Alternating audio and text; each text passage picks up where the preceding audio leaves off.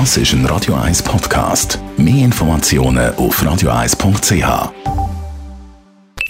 Die Morgenkolumne auf Radio 1 präsentiert vom Grand Casino Baden. Grand Casino Baden.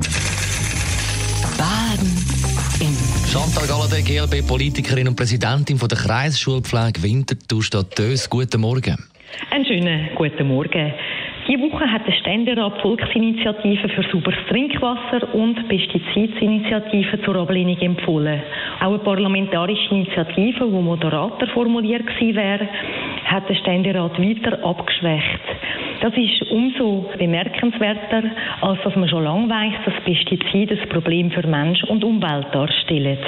Eine Studie das Berner Institut für Sozial- und Präventivmedizin der Frühling publiziert hat, hat aufgezeigt, dass in zwei landwirtschaftlichen Intensivzonen in der Schweiz Kinder ein um 20 Prozent erhöhtes Risiko haben, an Hirntumor zu erkranken. Die Forschung vermutet einen Zusammenhang mit krebserregenden Pestiziden im Grundwasser, in Lebensmitteln und in der Luft. Auch ist es erstaunlich, dass der Kanton Zürich noch diesen Sommer keinen Handlungsbedarf gesehen hat, weil die Gesamtzahl der Tumor relativ klein sei. Dabei hat die Studie einen langen Zeitraum untersucht. Man weiß, dass im Kanton Zürich 60 Prozent der Grundwasserproben den Grenzwert überschreiten. Ein großer Teil der Verunreinigung stammt von Dünge und Pflanzenschutzmitteln, sowohl aus der Landwirtschaft wie aber auch aus Privatgärten, vom Bau oder von Medikamenten. Es ist ein Problem, dass Pestizide lang im Grundwasser bleiben. Mir geht es jetzt nicht darum, auf eine Berufsgruppe wie Bauern zu zeigen und sie schlecht zu machen. Aber wenn es ein Problem gibt und das Problem stellt eine Gefahr dar, dann muss man es auch benennen und muss können handeln.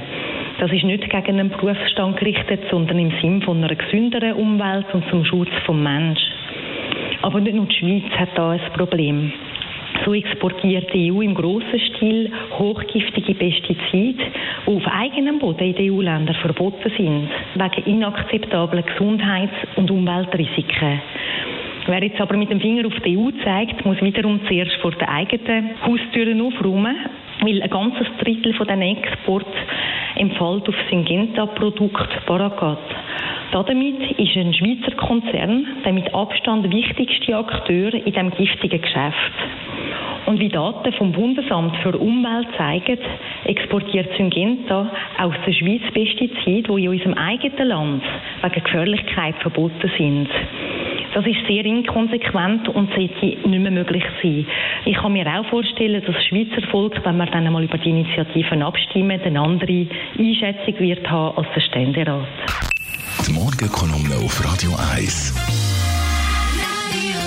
Chantal Galladay, GLP-Politikerin und Schulpräsidentin von der Kreisschulpflege Winterthur Stadt Dös. Jederzeit zum Nachlesen alle unsere Das ist ein Radio 1 Podcast. Mehr Informationen auf radio1.ch.